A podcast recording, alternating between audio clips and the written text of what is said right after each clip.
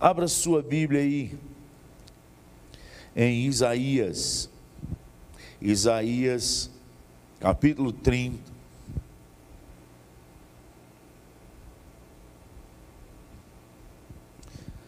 Isaías capítulo 30. Vamos partir do versículo 18, mas você mantém a Bíblia aberta. Vamos dar uma passeada aí. Isaías 30, 18. Vamos lá?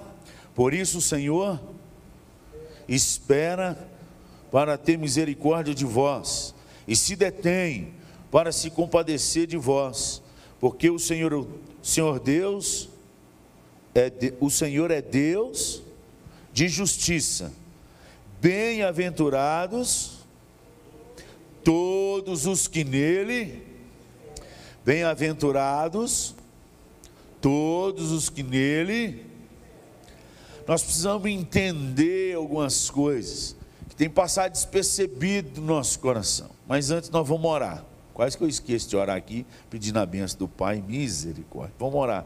Para essa palavra entrar no seu coração hoje, arder, queimar, realinhar sua alma com Deus Todo-Poderoso, independente de como é que vai ser 2022, nós vamos aprender e esperar pelo Senhor no nome de Jesus. Amém?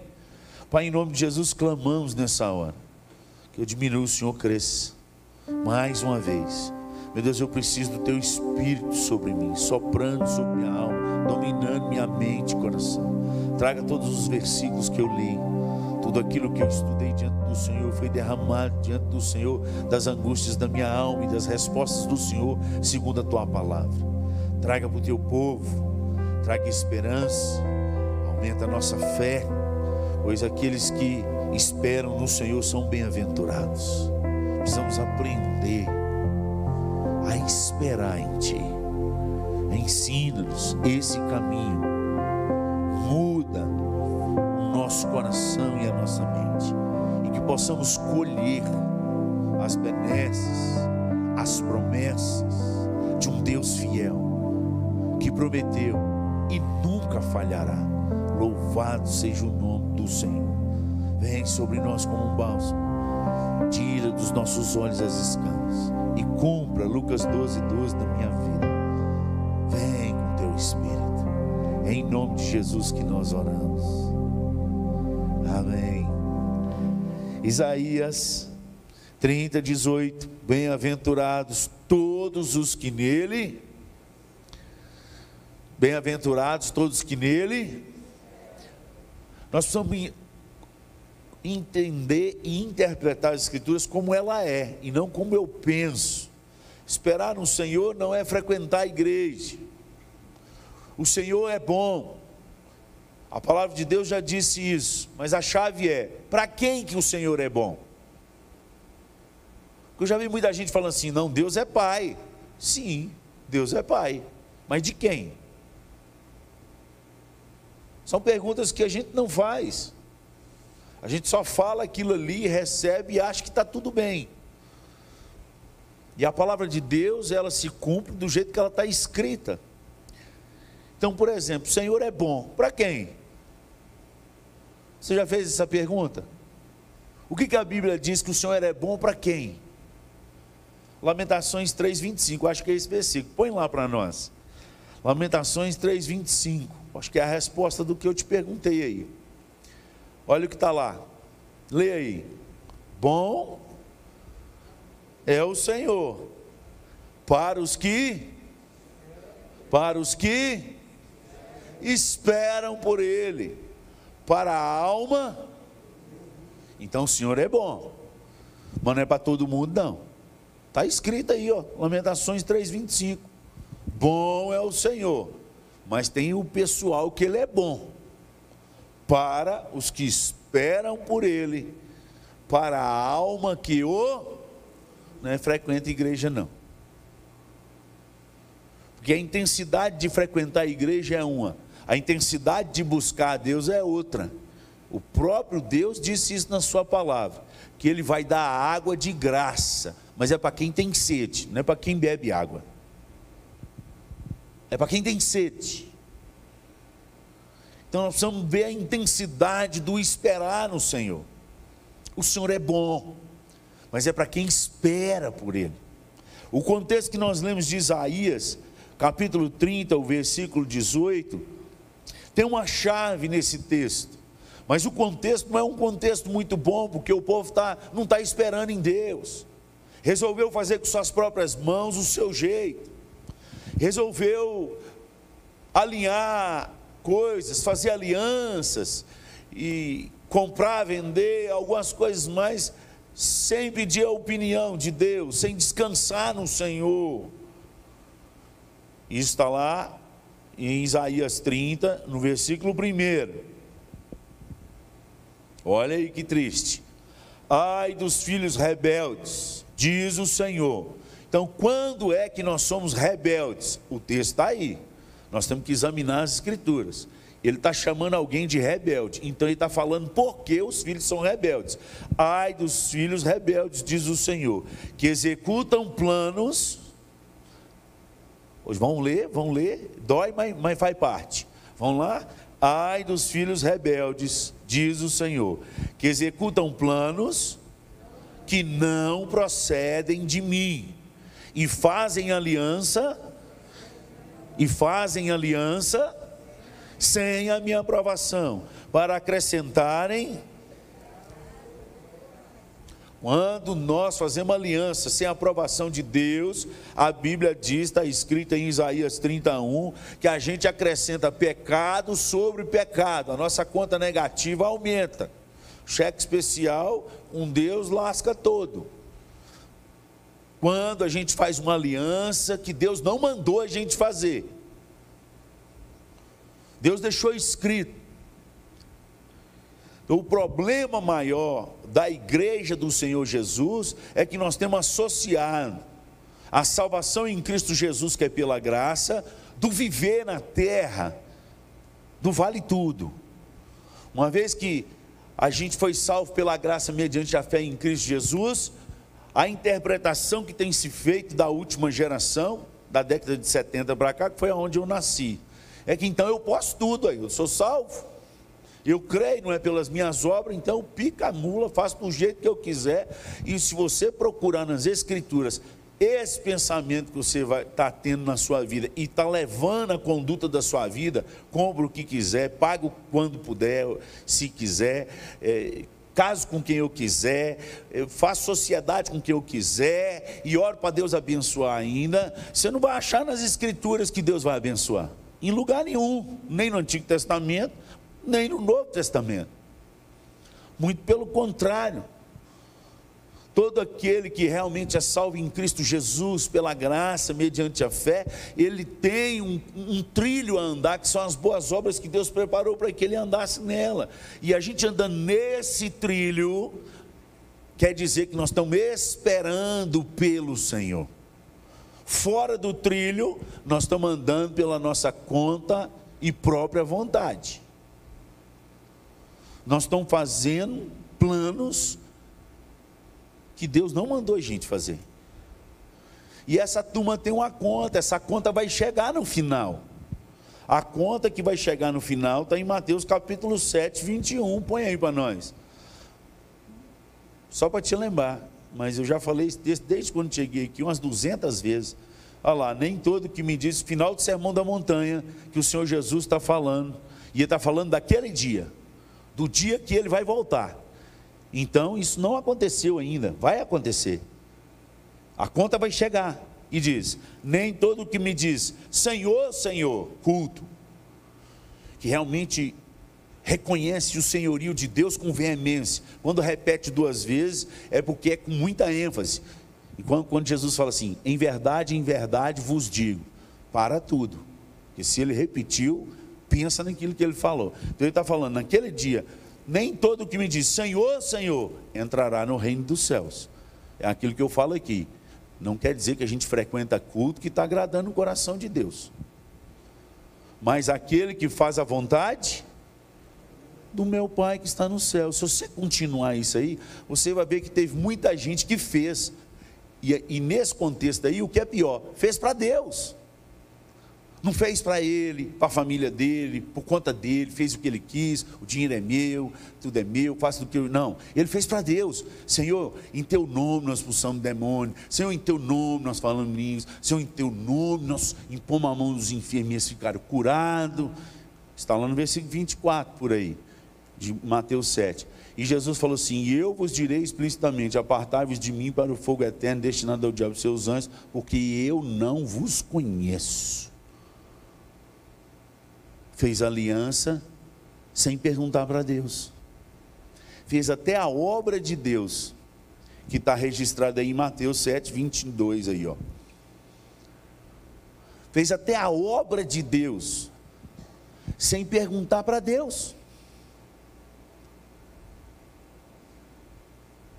Se a pessoa que Jesus registrou ali em Mateus 7, 22, ela fez algo que era para Deus e Jesus não reconheceu, quem foi que mandou essa pessoa fazer? Não foi Deus, porque Deus não reconheceu a obra. Nem toda obra feita dentro da igreja é de Deus. Quem disse isso? Está registrado nas Escrituras. Você viu aí Mateus 7, 22. São pessoas que andam fazendo coisas que acham que é para Deus, são bem intencionadas, bem intencionadas, curou enfermo, expulsou demônio, cheia de boa intenção, não fez mal para ninguém, fez coisa boa, só esqueceu um detalhe: não esperou pelo Senhor.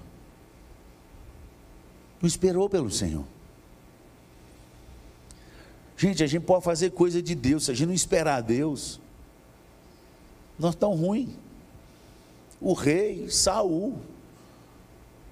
Ele já tinha visto o profeta Samuel fazer o sacrifício, como é que mata o cordeiro, como é que veste a estola sacerdotal, um N vezes. E porque o profeta naquela manhã, eu acho que deu uma cochilada a mais, e os, ele falou que ele vinha numa hora e não estava chegando na hora, os inimigos era que estavam chegando na hora que ele falou que ia vir, e o exército do rei começou a fugir com medo, porque era muito mais gente, e o profeta falou: fica tranquilo que você vai ganhar a guerra. Vou chegar.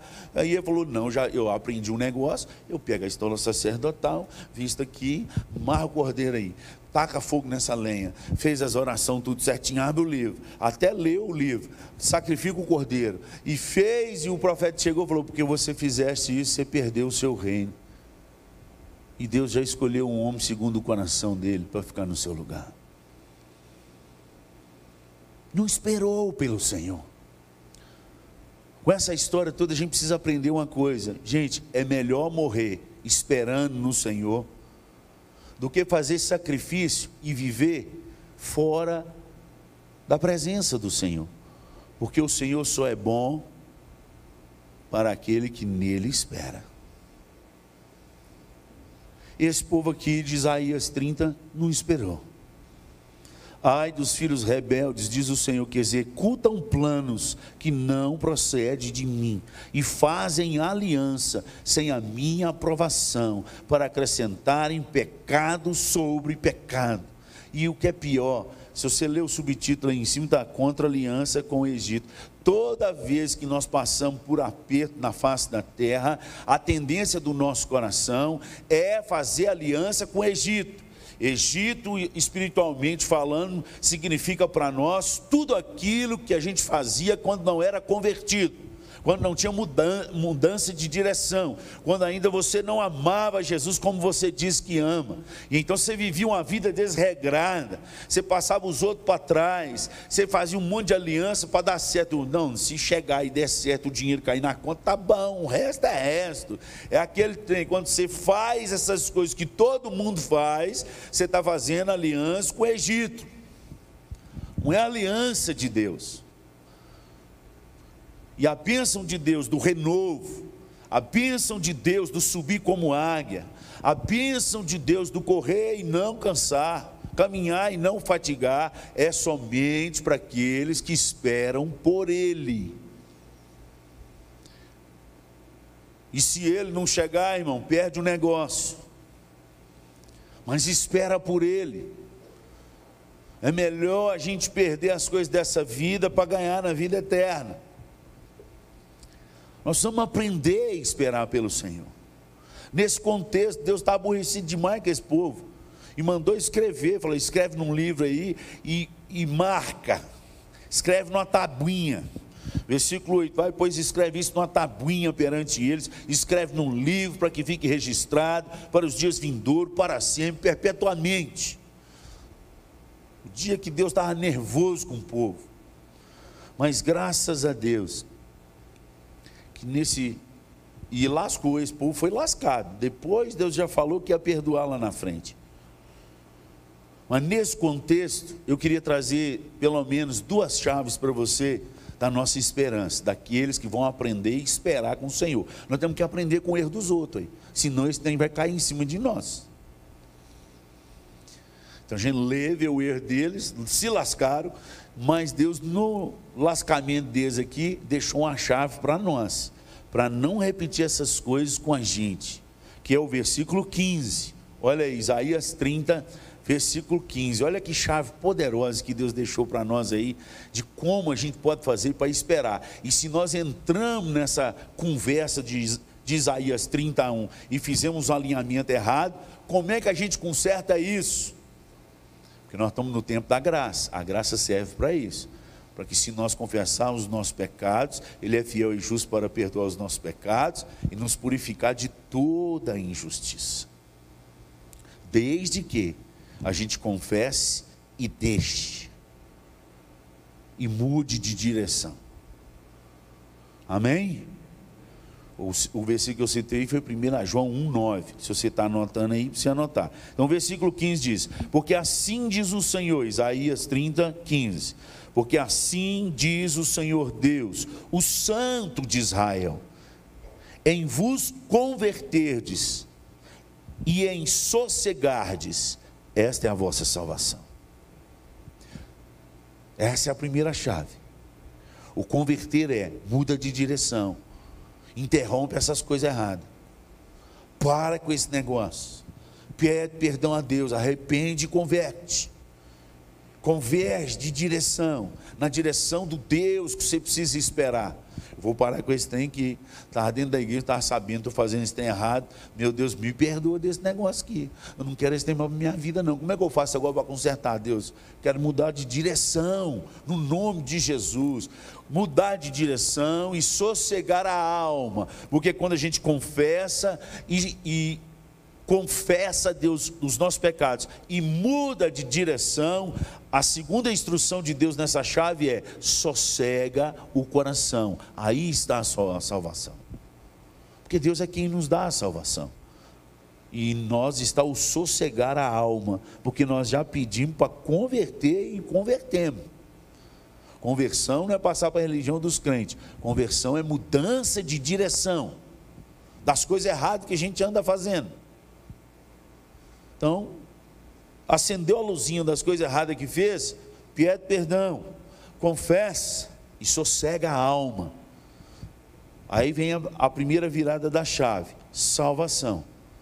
Perdão daquele tempo ruim. Quando você tiver num tempo ruim, gente, Gálatas 6, 7. De Deus não se zomba, pois aquilo que o homem semear, isso também ceifará. De Deus não se zomba. Enquanto semeamos coisas que Deus falou que não era para a gente semear, nós vamos colher o quê? Dentro da igreja. Fato de ser membro de igreja, pastor, presbítero, diácono, sei o que for dentro da igreja, 99 anos de igreja, se não estiver semeando em Deus, colhe o que você está semeando. Aqui o povo está colhendo, porque estão fazendo uma aliança com o Egito estão fazendo aliança que Deus falou para eles não fazerem, e eles fizeram. Então não estão comendo o melhor dessa terra, porque não ouviu a Deus e não obedeceu a Deus. Se quiserdes e me ouvirdes, comereis o melhor dessa terra. Mas se quiserdes e me ouvirdes, quem ouve, obedece. É a fé obediente que nós temos pregado aqui. A fé que obedece. Crê, logo obedeço. Amém? Quem obedece, sossega. Sossega a alma. Não, pastor, mas aí o que, que eu tenho que fazer? Vem a segunda, a segunda parte. Aí, ó, na tranquilidade e na confiança a vossa força. Aí ele, no final ele termina assim, mas não quiseste. A turma aqui estava tava braba, mas não quiseste. Mas nós vamos tirar o não quiseste aqui porque nós queremos, amém? Então essa última frase aí, pela fé, não é para nós não.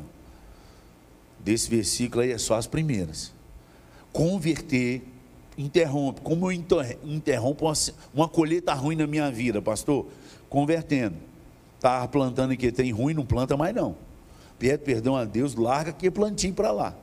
Mesmo que está dando algum lucro. Se não foi coisa que Deus deu para você, menina, abandona que é melhor.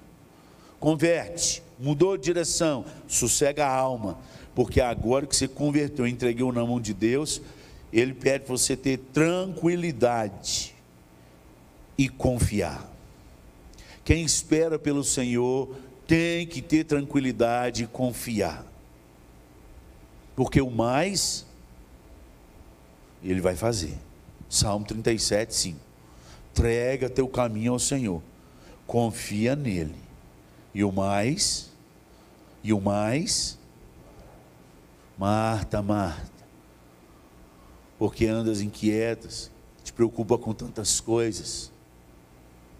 Maria escolheu a melhor parte. E eu vos digo que essa parte não vos será tirada. Aquede-se aos pés daquele que pode todas as coisas. É Ele que nos leva aos passos verdejantes. É Ele que refrigera a nossa alma. É Ele que nos leva às águas tranquilas. É Ele que pega na nossa mão para passar por vale da sombra da morte. É Ele que prepara a nossa mesa na presença dos nossos adversários. É Ele que ordena que a bondade e a misericórdia nos persiga aonde a gente estiver. E é Ele que nos faz habitar na sua casa para todos sempre, amados. Por isso Ele é o nosso pastor. Ó oh, eterno meu pastor, eu não preciso de nada, porque espera nele, porque confia nele. Amém? As duas chaves aí, converter, sossegar, primeira chave. Segunda chave, tranquilidade e confiança é a nossa força. A nossa força não vem do nosso braço. A nossa força vem da confiança do que Deus falou. Deus falou, Ele é fiel. Mas quando eu vou fazer, saber que eu tenho que fazer as coisas, gasta mais tempo na presença daquele que conhece todas as coisas. Pastor, até hoje não aprendi a ouvir a voz de Deus. Irmão, é porque você lê, lê mais a Bíblia. Não, mas eu leio todo dia. Então você está lendo, mas não está ouvindo. Volta para o quarto. Fecha a porta.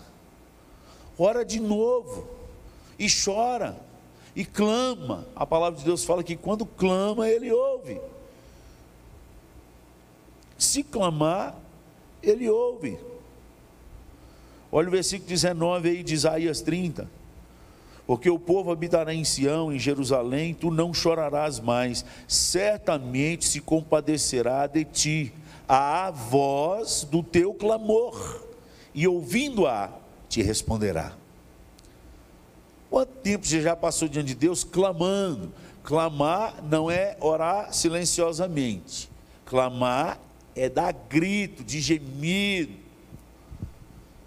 é as lágrimas correr, é sentir aquela dor no peito, de tanto gritar, igual doido, clamar a gente não está aguentando mais. O presbiteriano não conhece muito isso, não. Fica meio assustado com isso. Aqui, mas na hora que o time de futebol dele está lá na final, e ele não fica lá, faltando um minuto nos acréscimos, precisando do gol para ser campeão, aí faz o gol e fala assim: glória a Deus, aleluia. Quem é? Pula, grita Você é aquilo ali. Você é aquilo ali. Nós estamos precisando aprender a ser a gente diante do Deus vivo. Derramar nossa alma, derramar nossas lágrimas. Não estou entendendo, Deus. Pergunta para Deus, gente. Clama. Porque o texto aqui diz que aquele que clama, ele ouve e ele responde. E Deus responde. Para quem espera. Quem espera não faz contrato, não faz aliança com quem Deus não quer. Amém?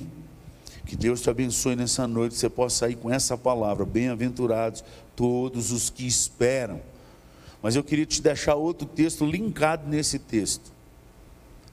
Então, se você converteu, e se você realmente está esperando, aí você vai ver um texto do que Deus faz com quem espera. O que, que acontece com aqueles que converte, interrompe a semeadura ruim, vai aos pés de Jesus, espera, e o que, vai acontecer com ele? Jeremias 17, versículo 7. Jeremias 17, 7. Joga na tela para nós. Vamos lá? Não, 17, 7. Isso. Bendito o homem que confia no Senhor e cuja esperança espera por Ele. Passa, pula um versículo. Porque Ele. Então, presta atenção. Quem espera pelo Senhor, o que, que Ele vai ser? Quem espera, quem descansa. Bom é o Senhor para a alma que o espera por Ele, para a alma que o busca. Quem espera, o busca. E quem espera e o busca, ele vai ser como árvore plantada junto às águas. Toda vez que você passar perto dos rios aqui na nossa região, tem o, o Rio Grande. Repara as árvores que estão na beirada do rio. Pode ser seca, pode ser o tempo que for. Elas estão com, com as folhagens verdes. Elas estão viçosas. Elas estão lindas.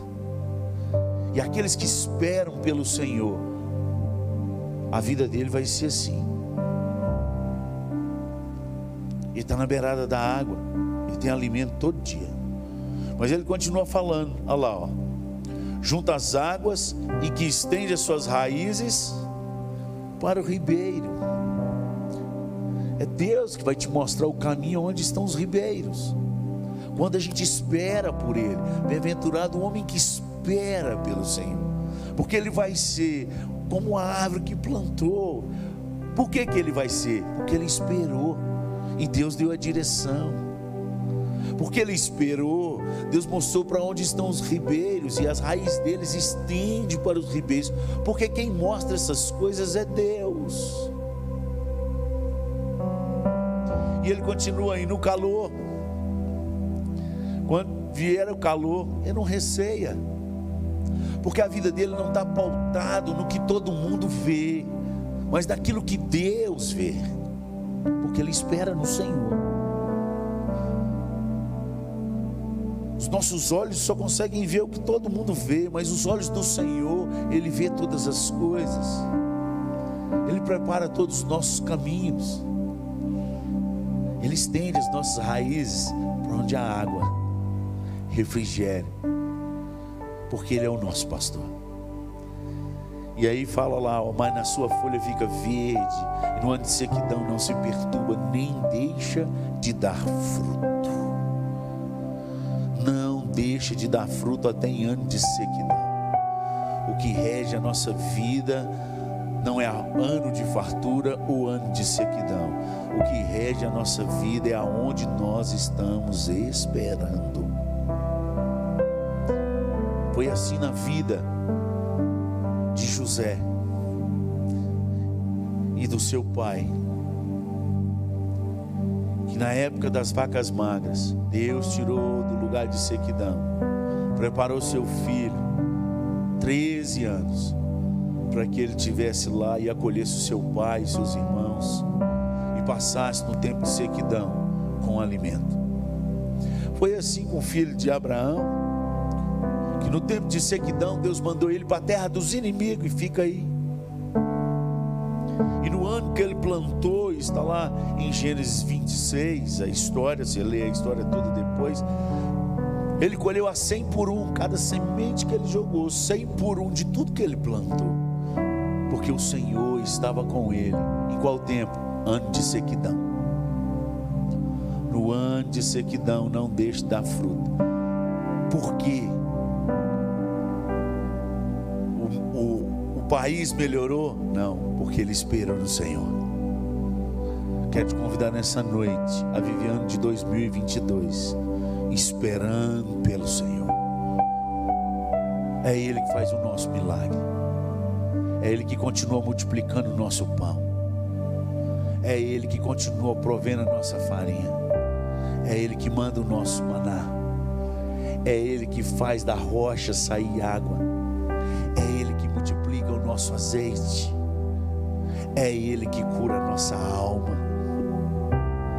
Ele é Senhor dos senhores, o Rei das guerras.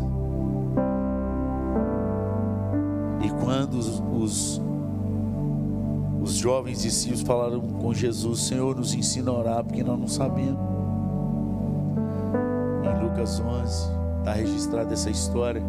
E Jesus falou assim: Agora, a partir de agora, quando vocês forem orar, vocês vão orar assim: Abba, Pai que está nos céus. A expressão é papai, paizinho que está nos céus. A oração mudou. Saiu de um relacionamento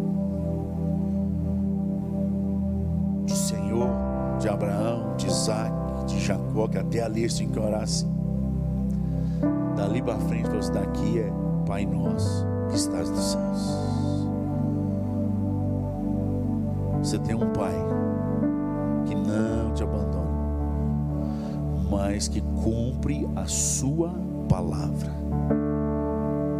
Nós temos um processo, e se nós quisermos e ouvirmos, nós vamos comer o melhor dessa terra, e ainda herdar a terra que está por vir. Aleluia. Amém? Espera. Espera pelo Senhor. Tem de bom ânimo e fortifique-se o teu coração. Espera, pois, pelo Senhor. Vamos orar. Pai, muito obrigado pela tua palavra e pelo teu espírito. Muito obrigado por tudo que o Senhor tem soprado nessa casa. O Senhor nos ama, Senhor. O Senhor corrige ao filho que ama de volta para o caminho, o caminho de comer o melhor dessa terra, o caminho de esperar pelo Senhor. Perdoa, Pai, as alianças que nós fizemos que não era do Senhor. Perdoa-nos, Pai, todo pacto que a gente fez que não era do Senhor. Sossega a nossa alma. Tira o nosso pé do acelerador dessa vida possamos aquedar aos pés do Senhor, passar tempo maior em casa de adoração, de leitura da palavra, de ouvir os teus louvores, de encharcar nossa alma dos hinos, dos cânticos. Que o nosso pensamento só esteja nele, tudo que é bom, tudo que é de boa fama, tudo que é reto que a respeito. Se alguma virtude há, se algum louvor existe, seja isso que ocupe o nosso pensamento. Encharca a nossa alma da tua presença, Senhor. Encharca a nossa vida de ti. Possamos passar dias e semanas de adoração e louvor, porque o Senhor é bom. O Senhor é bom para a alma que o busca, para a alma que espera para o Senhor. Louvado seja o nome do Senhor. Ensina-nos a esperar e confiar em Ti. E saber que o Senhor tem melhor para os seus na face da terra. Porque nos últimos dias o caos já começou. Mas nos últimos dias a noiva vai transbordar do teu azeite. Nos últimos dias o teu azeite transbordará nas nossas lâmpadas. queimada não apagará. O Senhor vai acendê-las de novo e vai manter a chama acesa até a volta do noivo. Igreja